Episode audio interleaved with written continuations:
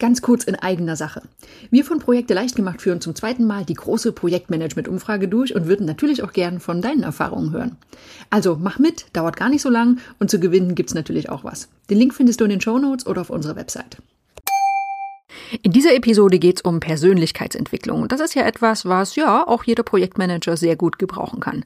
Denn irgendwie wollen wir doch alle unser Potenzial ausschöpfen, oder? Ne? Wir denken an unser Berufs-, wir denken ans Privatleben und wollen doch ganz gern unsere guten Eigenschaften so einsetzen, dass sie uns so richtig weit bringen und auch noch zufrieden machen. Denke ich zumindest mal. Also mir geht es so. Wenn es dir auch so geht, dann hören die Episode rein. Ich habe eine spannende Methode für dich. Ladies and gentlemen, welcome to the best project management podcast, Projekte leicht gemacht, where projects are made easy and exciting. Let's get started.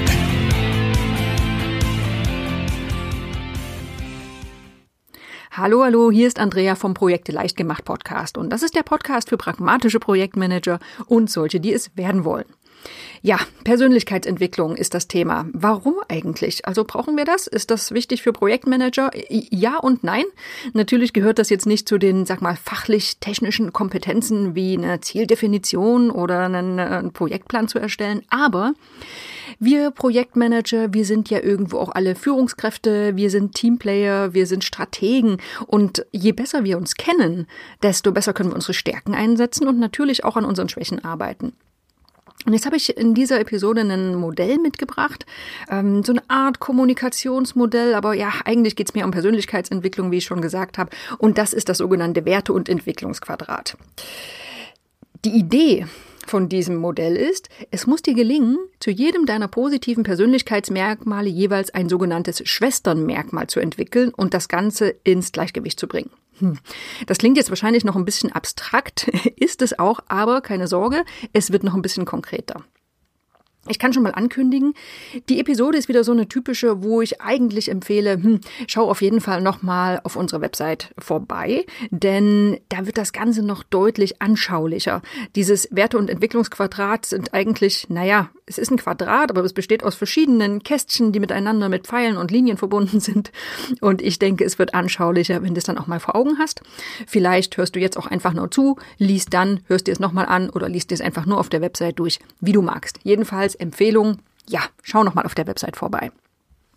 Also, worum geht's? Was ist das Werte- und Entwicklungsquadrat? Ja, das geht auf den Psychologen Schulz von Thun zurück. Den kennst du sicherlich. Das ist dieser Kommunikationspsychologe, der zum Beispiel diese, das berühmte Vier-Seiten-Modell mit den vier Ohren auch entwickelt hat. Ähm, die Grundidee, zu jedem Wert gibt es einen sogenannten positiven Gegenwert oder sollte es zumindest geben. Und das ist die sogenannte Schwesterntugend. So, und ein Wert, damit ist hier sowas gemeint wie eine Tugend, eine Leistung oder ein Persönlichkeitsmerkmal. Und wenn sich diese beiden positiven Werte oder Tugenden nicht im Gleichgewicht befinden, dann, laut Modell, wird einer dieser beiden Werte ins Negative umschlagen.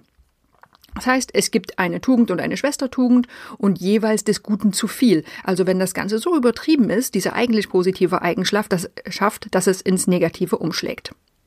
So, es kann also zu viel von einer positiven Eigenschaft geben. Was bedeutet das? Ich habe ein Beispiel für dich. Also, stell dir mal vor, in deinem Team wird Teamfähigkeit als Tugend ganz groß geschrieben. Ne, das Team, das arbeitet also gut zusammen und Werte wie Akzeptanz, wie regelmäßige Kommunikation, Verständnis, Rücksichtnahme und Toleranz spielen eine richtig große Rolle.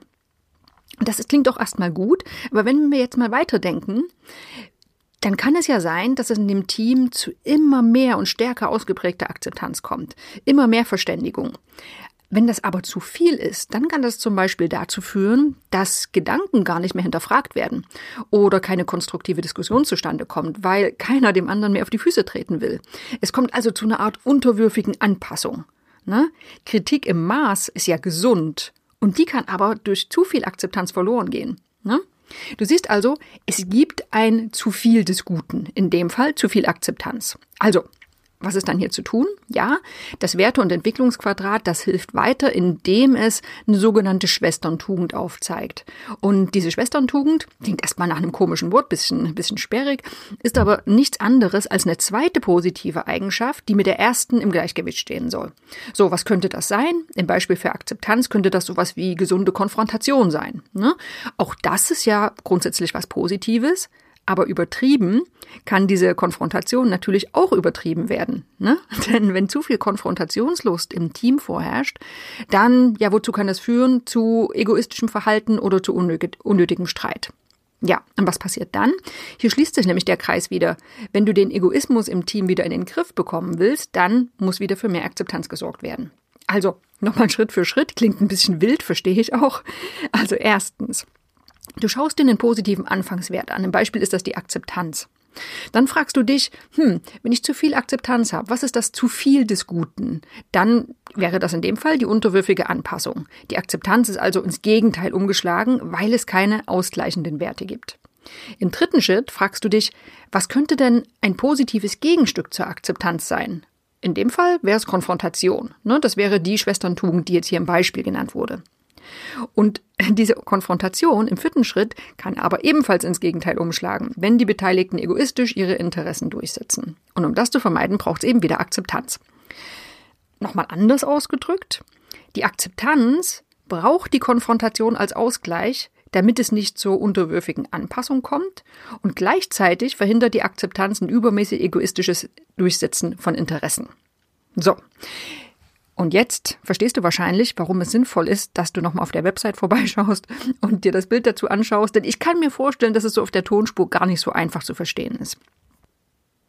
So, und dann habe ich noch ein paar weitere Beispiele für dich äh, mit, mit anderen Schwesterntugenden, die zusammengehören. Zum Beispiel kann Gewissenhaftigkeit, was ja was Positives ist, in übermäßigem Maß zum Perfektionismus führen. Und äh, die Schwesterntugend dafür könnte sein Gelassenheit, die allerdings auch wiederum zur Gleichgültigkeit führen kann. Also Gewissenhaftigkeit und Gelassenheit wären die Schwesterntugenden und jeweils beide haben auch eine negative Seite. Noch ein Beispiel, Freundlichkeit kann im übertriebenen Maße zu einer überschwänglichen Distanzlo Distanzlosigkeit führen. Und was könnte der Ausgleich dafür sein? Ja, das könnte so eine reservierte Zurückhaltung sein, die aber auch in übertriebenem Maße ja beinahe eine abweisende Grantigkeit sein kann. Oder Mut. Mut und Vorsicht sind schöne Schwesterntugenden. Ne? Übermäßiger Mut kann auch zu Übermut führen oder zu Leichtsinn. Leichtsinn. Und die übertriebene Auswirkung von Vorsicht kann eben Feigheit sein. Oder zwei Schwesterntugenden Improvisation und Planung. Äh, übermäßiges Improvisieren kann zu Chaos führen, übermäßige Planung kann zu ja, einer Kleinkariertheit und Micromanagement führen. So, das Grundprinzip haben wir also. Zwei Schwesterntugenden, die jeweils ja ein übertriebenes Maß annehmen können und sich dadurch gegenseitig beeinflussen. So, was machen wir denn jetzt daraus? Also, wie kannst du das praktisch einsetzen? Ähm, ich habe ja schon gesagt, das ist ein schönes Werkzeug in der eigenen Persönlichkeitsentwicklung und es hilft dir dabei, die Frage zu beantworten, wie du deine positiven Eigenschaften, deine Stärken so ausbalancieren kannst, dass sie nicht ins Negative umschlagen. Machen wir mal ein Beispiel. Du bist jetzt zum Beispiel ein Projektleiter mit richtig viel Durchsetzungsvermögen, ne? neigst aber dadurch auch manchmal zu ein bisschen Rücksichtslosigkeit. Also es schlägt fast ein bisschen zu sehr um. Ne? Dann könnte deine Entwicklungsrichtung Rücksicht heißen, ohne dass du dabei in so eine mangelnde Selbstbehauptung rutschst. Oder auch anderes Beispiel, vielleicht vertraust du deinen Mitarbeitern wirklich sehr, willst aber auch nicht so eine übertriebene Vertrauensseligkeit entwickeln, ne? so beinahe ein bisschen naiv. Ja, dann wäre Vorsicht vielleicht eine schöne Schwesterntugend, ohne dabei grundsätzlich misstrauisch zu werden. Und wenn man das alles so schön aufzeichnet, nochmal Verweis auf die Website, dann ergibt sich ein Bild von verschiedenen, von verschiedenen Boxen mit den Tugenden, ähm, mit dem des Guten zu viel, also den positiv besetzten Werten und den negativ besetzten Werten, mit Entwicklungsrichtungen und Pfeilen. Ähm, ganz praktisch. Du machst das Ganze in drei Schritten. Einmal definierst du deine positiven Werte, dann leitest du deine negativen Übertreibungen ab und prüfst dann die Entwicklung, Entwicklungsrichtung. Also ganz konkret, fangen wir an. Im ersten Schritt definierst du deine positiven Werte oder die Tugenden. Also du entscheidest, welche Werte du an dir positiv findest, was du als deine Stärken ansiehst. Und diese beiden notierst du in den oberen beiden Kästchen. So, und das ist auch wirklich ganz individuell. Ne? Also manche würden so einen Wert oder eine Tugend wie Kampfgeist als was Positives bewerten, andere sehen das eher negativ. Also hier geht es um deine Entwicklung, also entscheidest auch du, was du hier als deine Stärken hinterlegen möchtest. Diese beiden positiven Werte, die sollten sich gegenseitig ausschließen. Ne? Ähm, wir hatten vorhin ein Beispiel, da ging es um große Akzeptanz und starke Konfrontation. Das geht nicht in einer Situation. Das heißt, das sind sehr schöne Werte, die man ausbalancieren kann. Ähm, wir spielen das Ganze mal an einem Beispiel durch.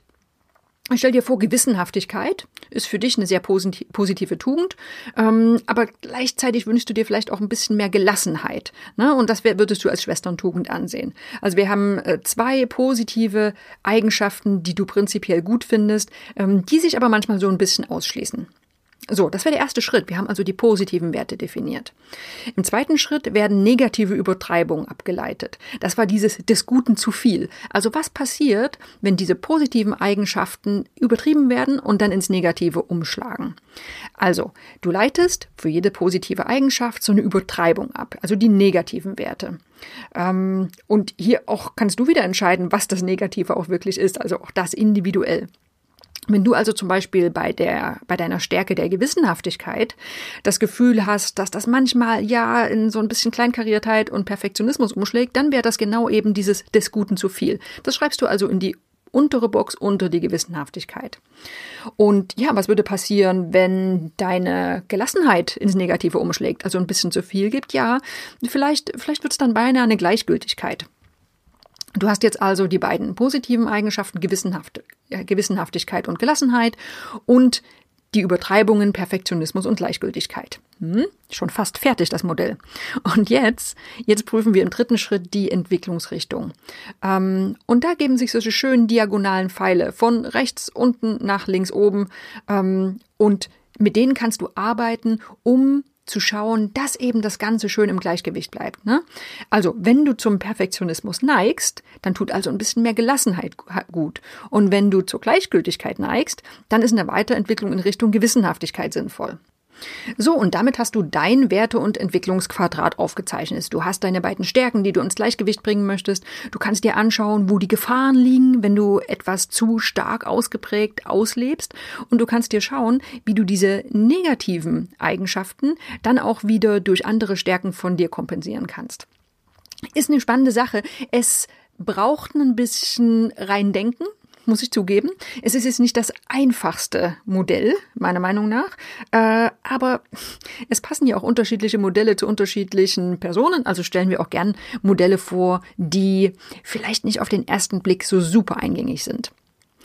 Prinzipiell kannst du dieses Werte- und Entwicklungsquadrat auf alle Persönlichkeitsmerkmale anwenden und du kannst es einfach mal ausprobieren mit deinen Charaktereigenschaften, die bei dir am stärksten ausgeprägt sind.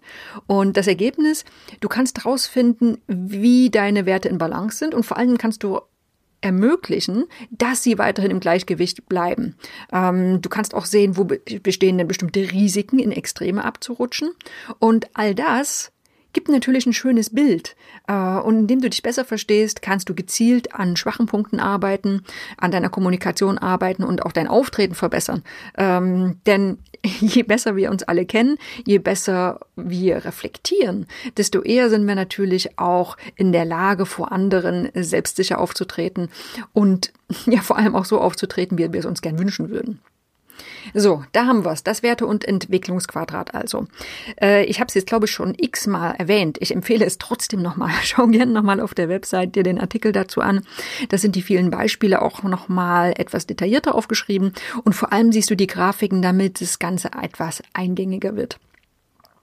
Wir bleiben übrigens in der nächsten Woche beim Thema Kommunikation, beim Thema Schulz von Thun, denn der hat nicht nur dieses Modell entwickelt, sondern noch eine ganze Menge weitere. Und wenn dich das ganze Thema äh, Reflexion, Kommunikation interessiert, dann hör auf jeden Fall beim nächsten Mal wieder rein, denn da gibt's noch eine ganze Menge mehr.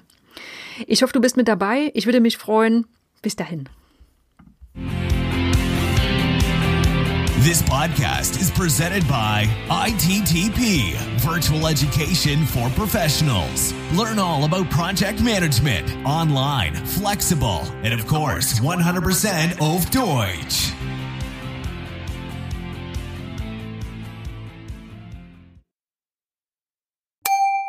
Ganz kurz in eigener Sache.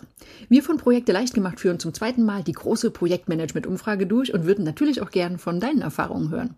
Also mach mit, dauert gar nicht so lang und zu gewinnen gibt's natürlich auch was. Den Link findest du in den Show Notes oder auf unserer Website.